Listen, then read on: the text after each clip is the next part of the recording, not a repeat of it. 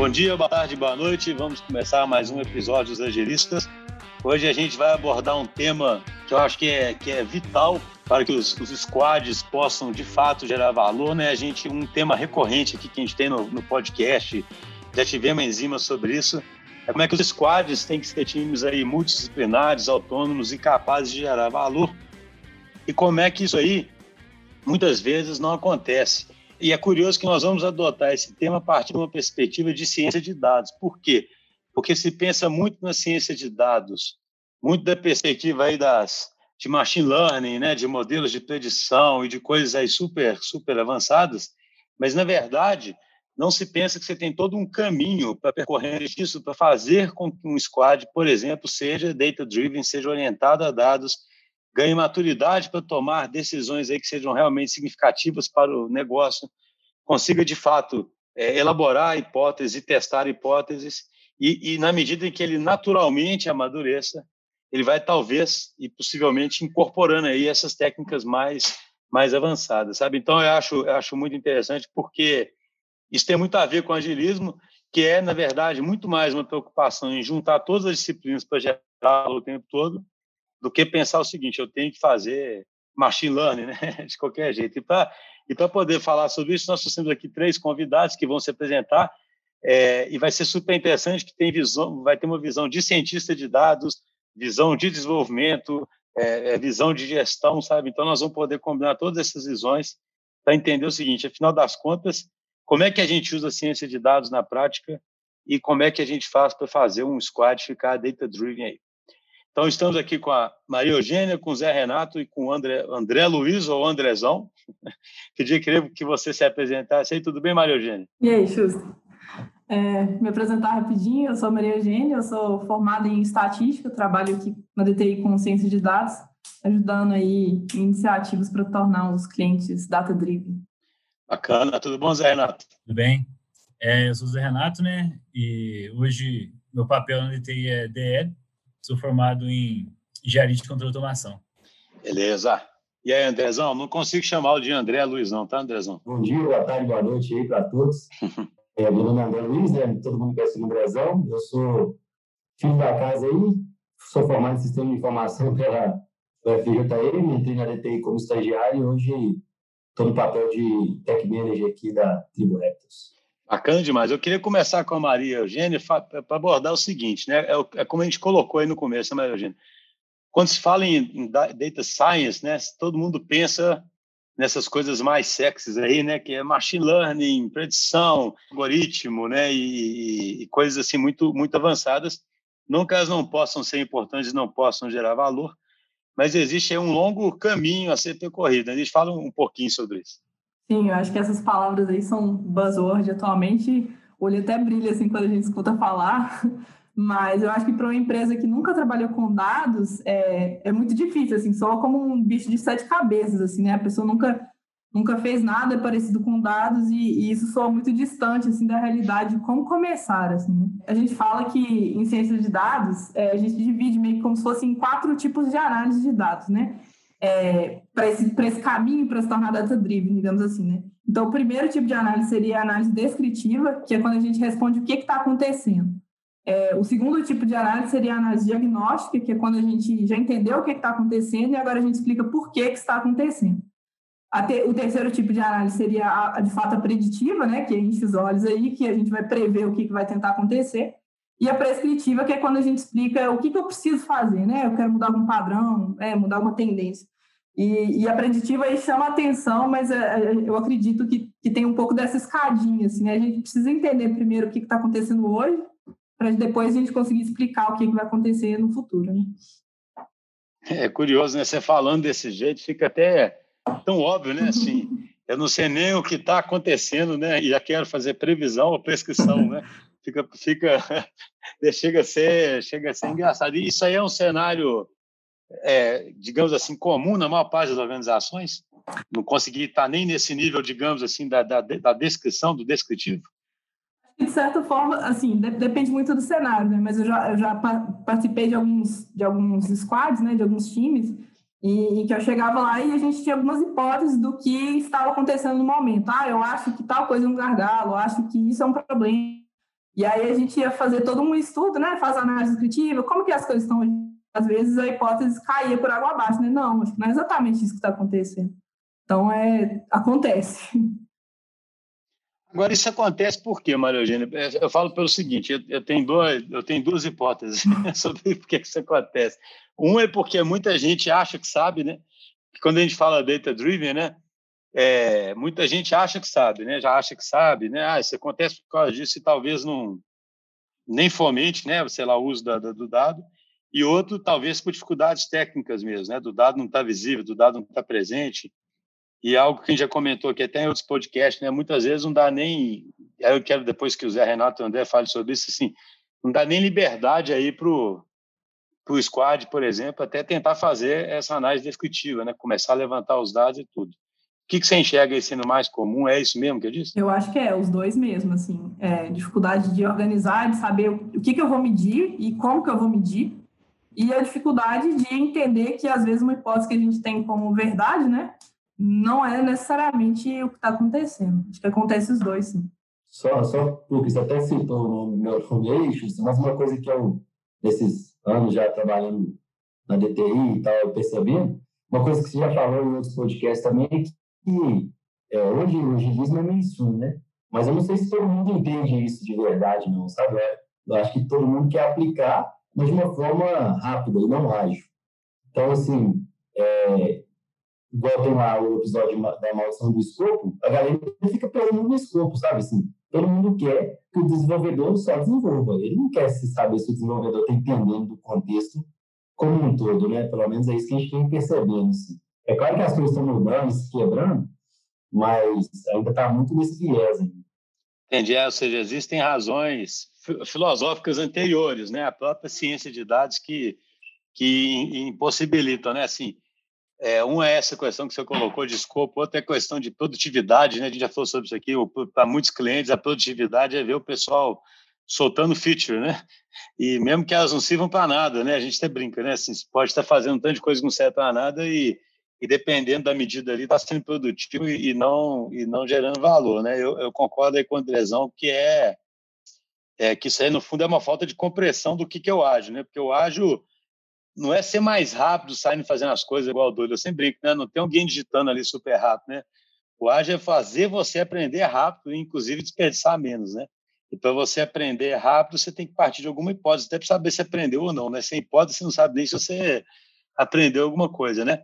E é difícil, né, cara? Assim, as pessoas não, não realmente não pensam é, sobre, sobre hipóteses. É, e antes até de entrar num, num case prático aqui, que nós vamos discutir um pouquinho, é, então, qual seria um, um, caminho, assim, Maria Eugênia? Assim, a gente não acredita muito em prescrição, né? Mas, normalmente, é, que seria um caminho, pelo menos, uma visão, assim, do que, que como que o squad poderia tirar essa jornada para ir saindo do descritivo para o para o diagnóstico, para a predição, para chegar até o prescritivo lá, sabe? Assim, o que, que seria uma. Só para ficar mais claro, pessoal, sabe? Eu acho que, de fato, mesmo não tem essa receita de bolo, mas acho que você meio que já respondeu aí na, no seu comentário anterior, que eu acho que é, o segredo é isso, é, é testar, sabe? É, é, qualquer hipótese que eu tenha, vou lá, consigo medir, consigo acompanhar isso, evoluir isso e, e testar. Sempre pensar em métricas, pensar o que, que é o objetivo do, do time ou da solução, né? E, e pensar, eu consigo medir isso? Isso faz sentido? É, tentar metrificar isso. E aí, a partir de análise descritiva, por exemplo, de, de como eu vejo como as coisas estão, é, eu acho que é natural, assim, eu consigo pensar e enxergar a oportunidade de como evoluir aquilo. Quais são exemplos aí de análise descritivas, hein? Só para ficar mais claro para quem está nos ouvindo. São gráficos, são indicadores? O que, que são essa, quando você fala análise descritiva, o que, que exatamente você está falando? A gente fala muito de visualização de dados nessa parte descritiva, né? Então, é muito gráfico, tabela. É, a gente trabalhou muito com painéis de visualização de dados, né? Para deixar na mão ali da pessoa um painel interativo que ela consegue filtrar por data, e, e, ver a evolução no tempo, ver algum gráfico, ter indicadores, né? Ter todas essas métricas ali na, na mão dela. Então, isso é o descritivo. E o que, que caracterizaria o diagnóstico, essa análise diagnóstica?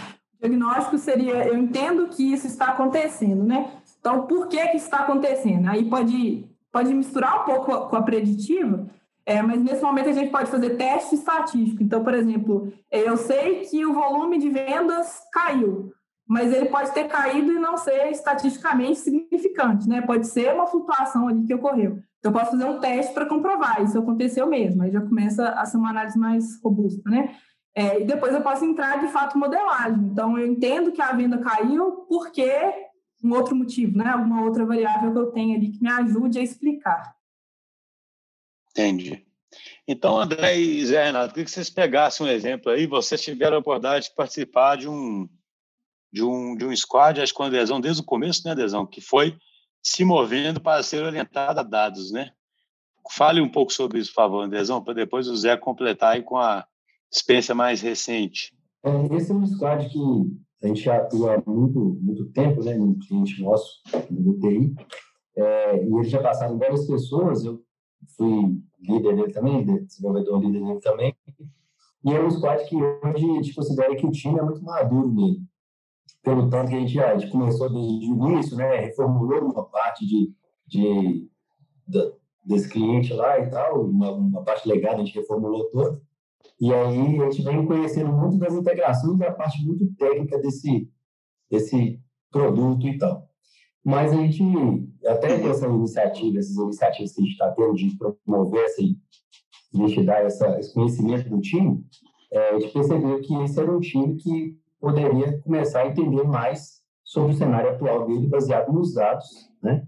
E poder criar insights para isso. E aí, agora que surgiu essa iniciativa, né, essa essa mentalidade e essa forma de colocar na prática mesmo. Aí já foi o Zé Renato, que agora é o líder do time, a gente aplicou junto com eles lá. E ele conhece hoje muito mais cenário que eu, né?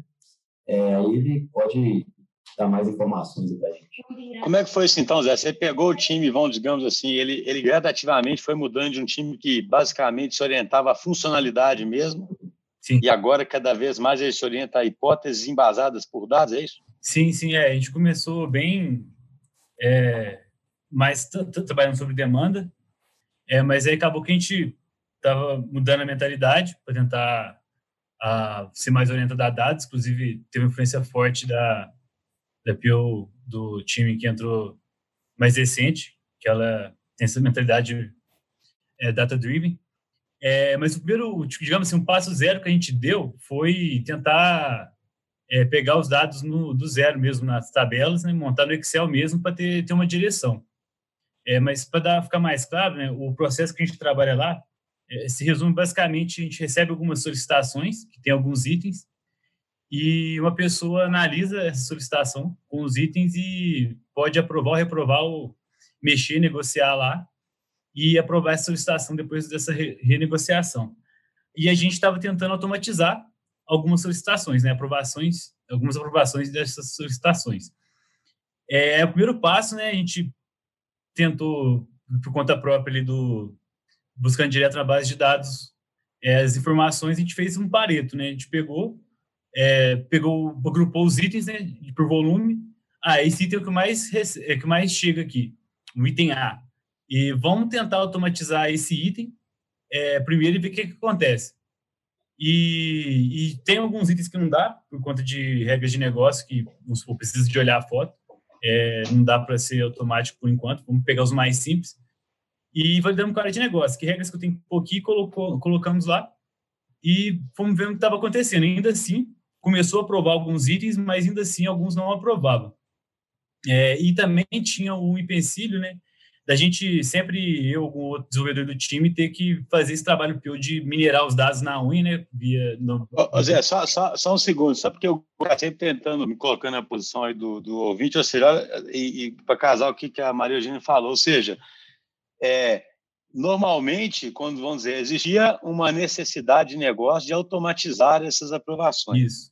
Normalmente, ah, mas, poxa, eu não vou pensando numa abordagem ágil, gerar valor em longo, em curto prazo, né? Eu já não vou tentar automatizar tudo. Isso. Eu não sei nem se eu consigo. E aí alguém pensa assim, mas quais então?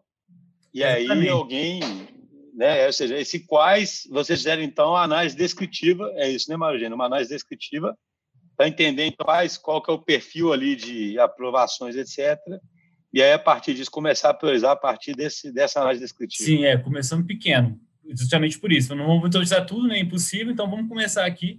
Mas esses itens pequenos, é, qual vai ter o maior, é, tipo, assim, o maior retorno, né?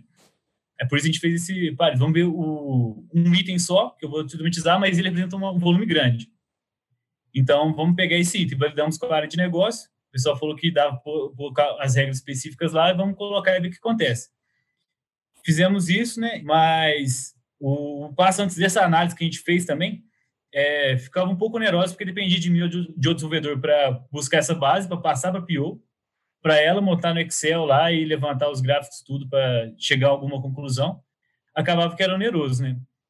Aí a Maria Eugênia é, veio ajudar a gente no time, né? Ela ajudou a gente a montar um dashboard. Aí, pensando mais nessa linha que a gente tenta seguir do Lean do Kanban, o dashboard ficou muito melhor, porque ele casa com esse raciocínio de ter sempre os dados à vista e facilita o trabalho. Automatiza né, a mineração desses dados, digamos assim, e fica visível para todo o time. Você acaba democratizando esse conhecimento dos dados e tem uma opinião de todo mundo, em vez de ficar só no, na, na mão da PO e só todo mundo vê quando ela apresenta a tela dela para a gente. E o dashboard acaba ajudando essa parte de discussão e todo mundo ter acesso aos dados de forma mais rápida. É, aí, quando a gente estava tentando desenvolver, né, a, a Maria pode complementar também, ela conversou com a gente para tentar entender o cenário, para ajudar a gente a entender melhor o que a gente tinha que descrever, porque só essa análise do, da quantidade de itens e volume foi bem simplista. Então, vamos tentar descrever o que está acontecendo ainda depois dessa primeira ação voltando um passo antes ainda, o sistema nosso de automação, ele salva no, no banco os motivos da, da reprovação dos itens, né? Aí que a gente fez? A gente pegou e falou, ah, vamos ver o motivo de maior reprovação, mesmo eu, eu configurando, por que, que ainda está reprovando, né? Aí a gente fez a, essa análise, né? Ela colocou no, no dashboard também, o, agrupando por, se selecionava lá o item, ele agrupava por motivo de aprovação, a gente via o resultado. Aí, por exemplo, um dos casos que a gente viu, ah, o valor está acima do valor de referência.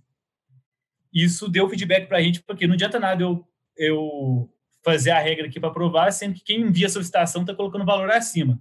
Isso acabou gerando ações para a gente de pensar em features voltada a, no momento que eu recebo a solicitação, tem como eu induzir ele a, a colocar um valor menor? Ou criar algum processo da área de negócio dele já fazer uma negociação para esse valor já vir sempre no padrão para eu poder aprovar automático, acabou que a gente teve essas ações que a gente está, inclusive, fazendo até hoje ainda, né? Motivado desse feedback que está, é bem recente, essa análise, e, e deu uma subida depois dessas ações, graças a esses dados que a gente acabou. Então, isso que eu, isso que eu queria perguntar para a Maria Eugênia, imagina, né? É, existe essa questão, então, precisa automatizar a aprovação dessas, dessas estações. Ah, eu quero fazer isso orientada a dados. Ah, então preciso escrever os dados que eu tenho. Mas como é que você, como é que é o processo agora? Quais dados que eu uso? O que que eu uso, né? Assim, uhum. e se tem coisa que eu nem sei que é importante, sabe? Como é que é isso? O que que eu quero visualizar, né? Sim. É, muita conversa do time, assim, eu sempre falo que a parte mais difícil assim, do trabalho de um cientista de dados, quando ele chega num projeto novo, é entender o que é importante para o time, assim, né? É, e aí, assim, dando continuidade no que o Zé falou, a gente fez esse processo inicialmente descritivo de ver ah, quais itens são os mais frequentes. Eles são automáticos hoje? Sim, não? Será que eu posso escolher algum deles para automatizar? E depois, a partir dessa análise exploratória, né, descritiva, a gente até conseguiu avançar um pouco além da análise descritiva, foi tentar explicar um pouco mais assim e ajudar o time a priorizar. E a gente acabou fazendo uma análise que chama análise de correspondência, em termos mais leigos, assim, é como se fosse uma análise de carrinho de supermercado, que é entender que sempre que eu compro um item A, eu sempre compro um item B, por exemplo. Então, não adianta nada eu automatizar o item A, que é o de maior volume, por exemplo, sendo que ele sempre vem com o item B, né? Então, se eu automatizar o A, eu tenho que automatizar o B, senão não adianta nada. Uhum. E aí a gente conseguiu fazer é, esse tipo de análise e acho que ajudou também um pouco na, na parte de priorização. Não, isso é bem interessante, porque sem essa parte estatística, você pode ficar ali frustrado, né? Que na verdade não está conseguindo aprovar nada, não está conseguindo aprovar nada, fazer outras coisas, outras coisas, e daqui a um tempão descobrir que é porque, porque existe uma correspondência que você não levou em consideração. Né? Isso. Exatamente. É, aconteceu isso também, né? E o segundo passo, depois a gente analisou ainda se subiu um pouco, mas ainda tinha outros fatores que não ainda não subiu tanto que a gente esperava, né? Que a gente fez uma análise mais simplista. Aí a Maria Eugênia fez essa correspondência, que é parecido com a análise de carrinho, né? Até que já viu um insight de compra, geralmente tem, né? Você compra lá e fala, ah, quem comprou isso também levou isso. Para tentar induzir você a levar mais algum item. Mas é, nesse cenário, é, a gente viu isso, né? De, de tipo, que a gente aprova a solicitação. Então não adianta nada eu aprovar um item da solicitação sem que o outro seja reprovado.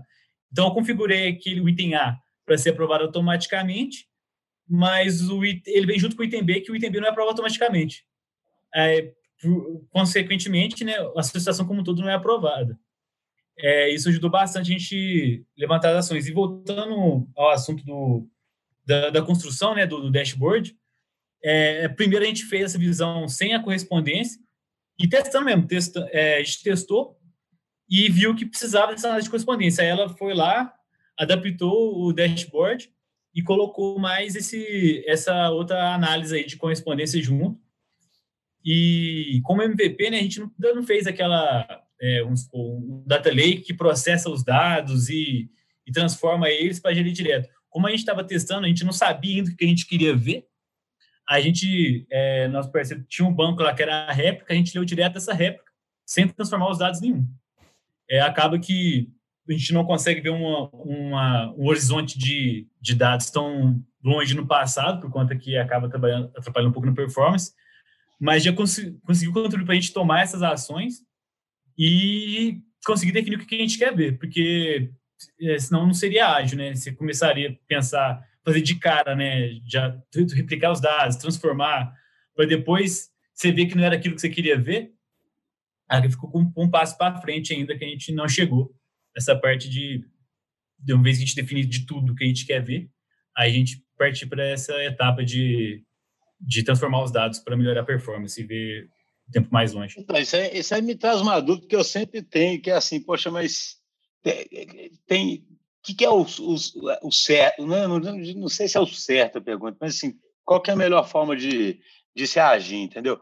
É já partir de uma demanda, de uma necessidade de negócio, por exemplo, e puxando os dados e, eventualmente, até chegar à necessidade de criar um data lake para satisfazer aquilo, ou eu primeiro penso que eu vejo muito, muita abordagem no sentido contrário, né? Você vai e começa a criar um data lake, vai jogando informação lá, imaginando que alguém vai usar que, que assim, ou são as duas coisas, sabe? Faz um pouco de uma, faz um pouco da outra. Como é que é, hein?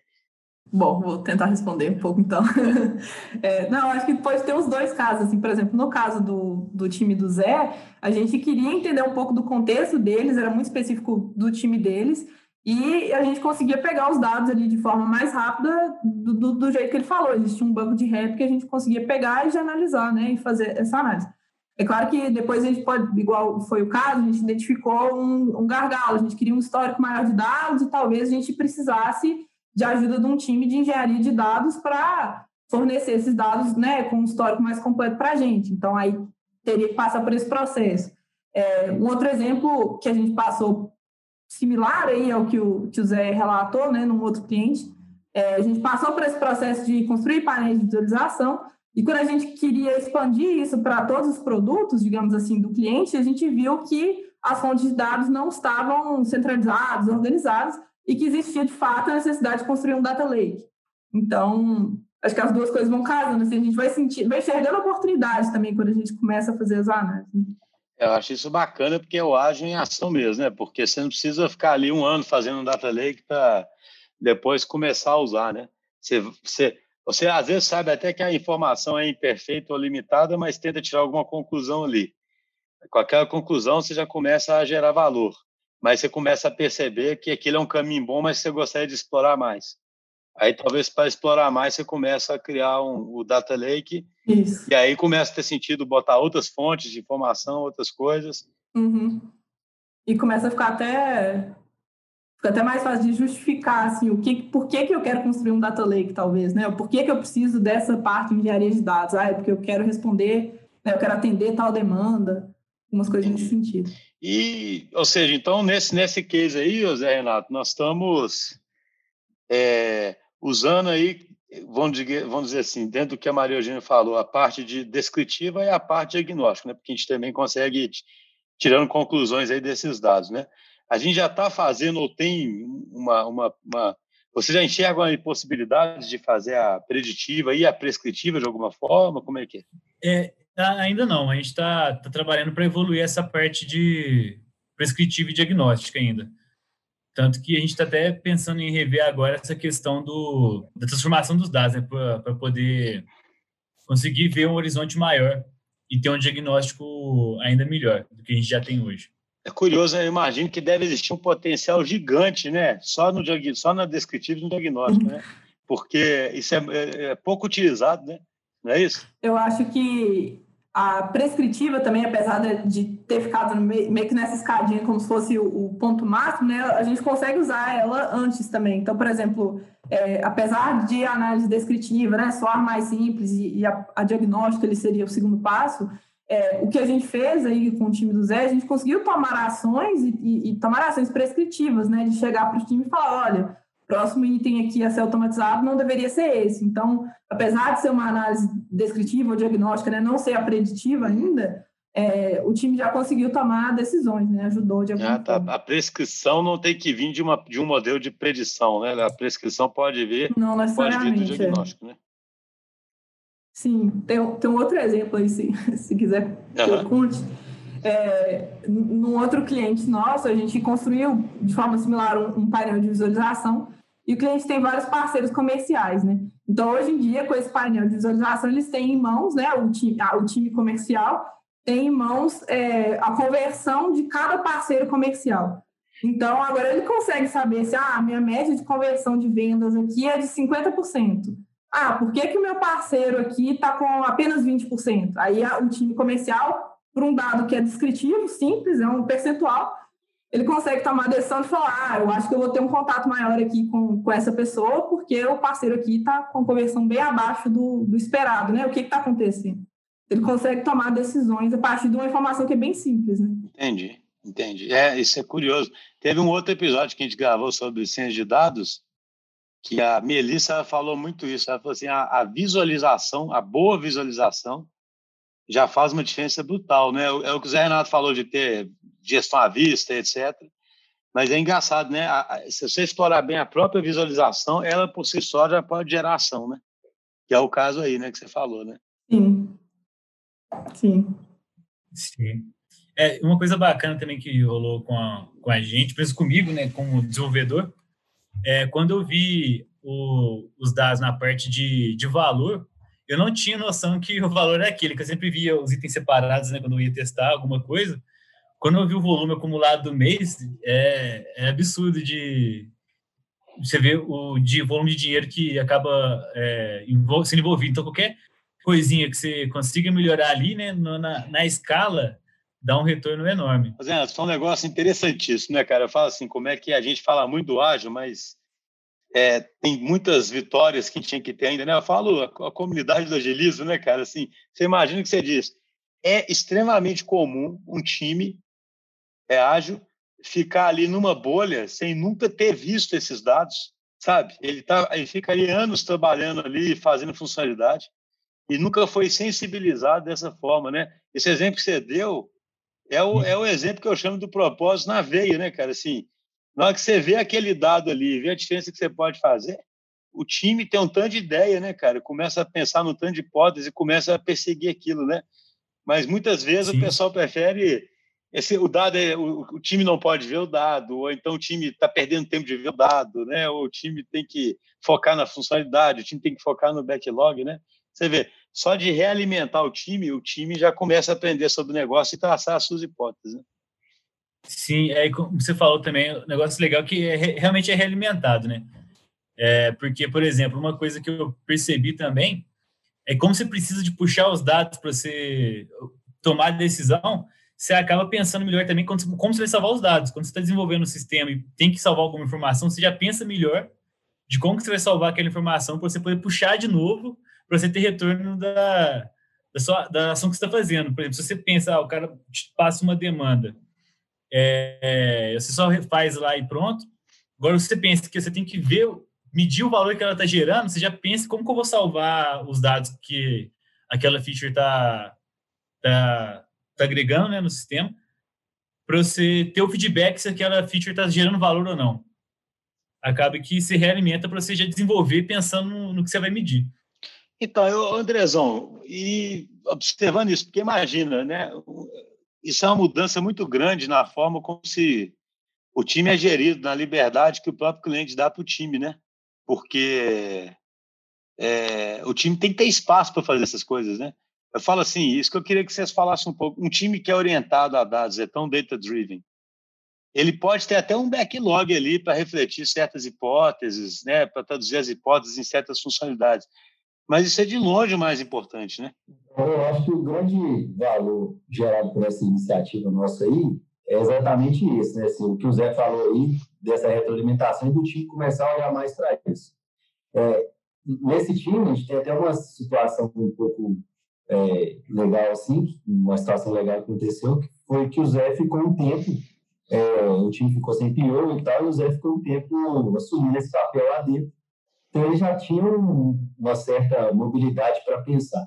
Só que era uma coisa que ainda, a gente ainda estava engatinhando muito, né? Porque a gente não estava tanto pensando em como baseado em dados, né? Sendo data driven aí. E depois que teve que a gente começou com essa iniciativa e começou a dar super certo, o time hoje é muito mais pautado por isso. Então, hoje não entra uma feature lá sem ela ser questionada se ela dá um resultado, primeiro, baseado nos OKRs do time, né? Da, da em si, é, e segundo, se aquilo está voltado para tangenciar um pouco, ou muito, né, essa parte dos dados que eles estão levantando. Então, isso ajuda muito, porque o time começa a ter autonomia legitimada, né? Assim, não é só autonomia, se chega assim, cara, agora você tem autonomia. Eles têm autonomia porque eles sabem o que eles estão falando e eles vão bater de frente com o pessoal do negócio verdade. Assim, cara, se eu atuar nisso aqui, eu começo a gerar muito mais economia. E não é esse o nosso OKR. Então, eles têm, muito, eles têm uma legitimidade já intrínseca ali, porque já conhecem muito mais do negócio, não só tecnicamente ali por trás dos planos que está sendo feito. Sim. É, o pessoal, é o que o pessoal chama muito de restrição habilitadora, né? Porque o, muitas vezes a liderança morre de medo de dar autonomia, né? Fica pensando assim, a ah, vou dar autonomia, eles vão fazer o que quiserem, né? E, na verdade, existe aí algumas exceções que cria essas condições de contorno, né, dentro do que, você pode atuar, né? E aí dentro disso você consegue atuar. A gente viu aqui como que a ciência de dados pode ser usada de uma forma bem prática aí para fazer um time ficar data driven. E vimos um exemplo de um time que ficou data driven e ele conseguiu ficar data driven tanto pelo espaço que o próprio cliente, né, a própria estrutura organizacional foi dando para que isso acontecesse, a autonomia, a liberdade, a vontade de, de ficar data driven, mas também porque ele seguiu um determinado método que lhe permitiu né, ficar data-driven. É, Para quem está ouvindo isso aí, Maria Eugênia, fala, como é que eu faço aí, né? Como é que eu começo? É como a gente fala, gente, a gente é agilista, não tem receita. Mas qual que é um caminho interessante que você falaria, um bom jeito de começar é qual? É, passam por vários testes, assim, para chegar hoje e saber o que funciona melhor, assim, mas é aquela ideia de testar tudo, né? É, um, uma forma que a gente identificou, assim, como a gente tinha vários times que a gente queria orientar dados, a gente passou por uma época que a gente mapeou a maturidade de dados em cada time. Então, é, uhum. a parte, assim, a parte principal é sentar com o time e entender, né? A minha parte como, como, como pessoa que vai atuar em dados, né? Então, a primeira vez que eu cheguei lá no, no time do Zé, eu não tinha a mínima ideia do que que era, né? O que que era importante, o que que eu deveria medir. É, e, e, e, da parte do Zé, imagino que eles conheciam muito do negócio, mas eles não sabiam né, como medir. Então, a gente precisava ter essa troca, né? É, e aí a gente fez esse mapeamento com vários times e, e no final a gente tentava resumir de, de, de, uma forma que tinha três pilares, né? Então, o que, que o, o squad pode medir? Ele sabe quais são as métricas, o que, que ele pode medir. É, um segundo pilar que seria o que, que ele de fato mede. E o terceiro pilar que seria o que, que ele apresenta. É, e aí a gente fez essa conversa com vários times, e aí a gente conseguiu entender quais estavam mais maduros, quais estavam menos maduros, e até a, a escolha assim, de, de, em qual é, squad a gente vai atuar agora veio muito dessa, dessa iniciativa. Assim. Que interessante, você fez o processo de ficar data-driven, data-driven. Sim. é o metadata driven, né? Fez Não tinha pensado não. Você, você fez uma análise descritiva de como o squad está em relação a ser data-driven ou não, né? Foi isso mesmo. Para poder fazer um diagnóstico e depois tomar uma decisão, fazer uma prescrição. Isso aí.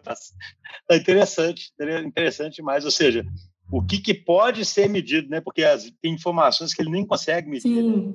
A gente passa por alguns, por alguns times, né, nessa parte de mapeamento que às vezes o time queria medir uma coisa, sabia que era importante, mas não media. Então, passa a identificar que, ah, eu preciso colocar uma flag lá no meu sistema que quando acontecer tal solicitação, agora eu vou, eu vou marcar que aconteceu e eu vou conseguir medir.